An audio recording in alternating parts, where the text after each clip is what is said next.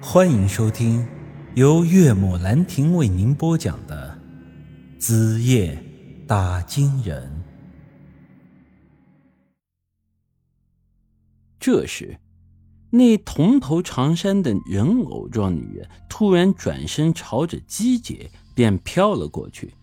姬姐虽然看出了这鬼物，但由于前一刻她刚被丑老头一拐杖挑翻在了水里，一时间还没回过神来，便来不及应付这鬼东西。这玩意儿虽说是无手无脚，就一个脑袋，但根据他身上那股浓重的阴气来看，我推断应该不是什么善茬。姬姐要是被他所伤，后果难以设想。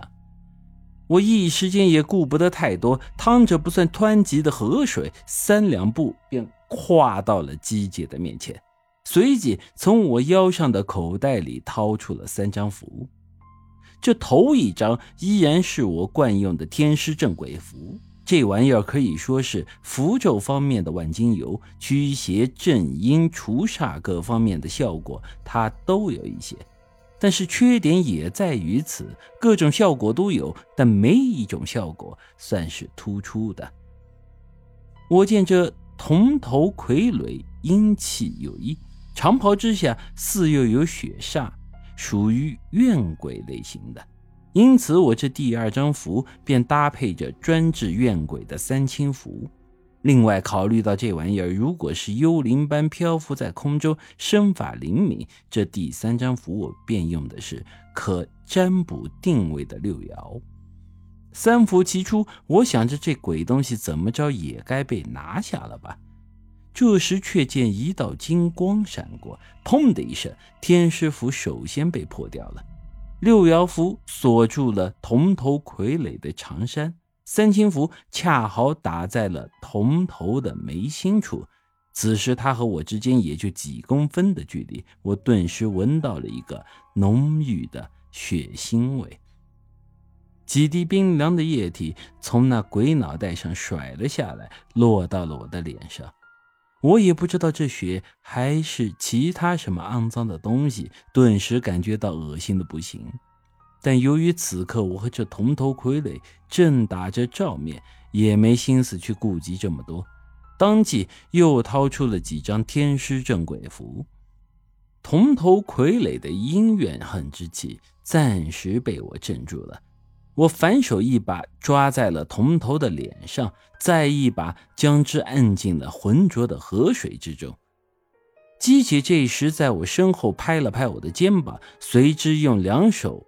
分别拍在了我脑袋两侧的太阳穴位置。他这是通过打金人秘典上的一种秘法，给我的身体灌注阳气。我顿时间感觉到一股暖流顺着脑袋自上而下流遍了全身，按着铜头傀儡的手也多了几分力气。我心想着，老子这三张符咒一搭配，可谓是帅的一逼。可现在这鬼东西已经被我镇住了，你这时候又给我搭把力，这完全就是多此一举啊！最重要的是，严重影响到我装逼了呀！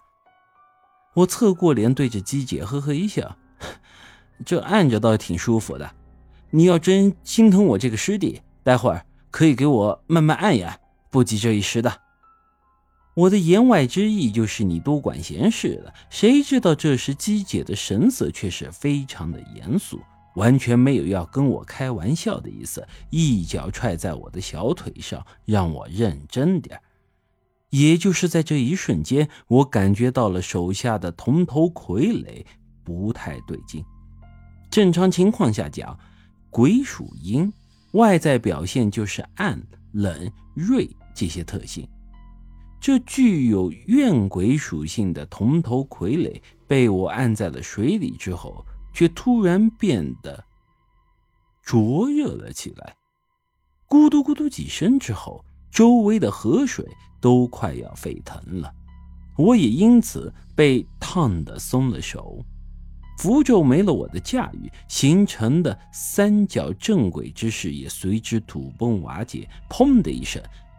铜头傀儡从水中跃了出来，随后直袭我的面门。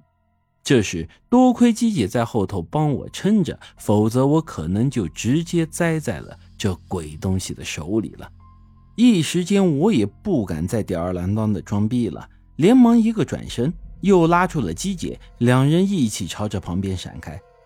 考虑到这玩意儿只有脑袋没有身躯，我便再次使用阴阳眼，想看看他身上是否有什么破绽。也方便我再次选择合适的符咒。可这时候一看呢，我整个人又呆住了。这时那玩意儿身上的阴气已经没了，转而变成了一种红色的雾气。这雾气啊，有活人阳气的特性，但是，又比一般的阳气要烈。于是啊，我也自言自语的说道。这他妈到底是不是鬼啊？要知道，根据打金人秘典的体系，符咒使用的前提便是对方的阴属性，当然一些特例除外，如传说中的汉尸汉魃，虽为僵尸，却本性属阳。而且这些高深内容，我还没完全研究到的。这铜头傀儡一身红雾。却又并不像是传言中的旱魃，于是啊，我这一时间便也摸不着头脑了。本集已经播讲完毕，欢迎您的继续收听。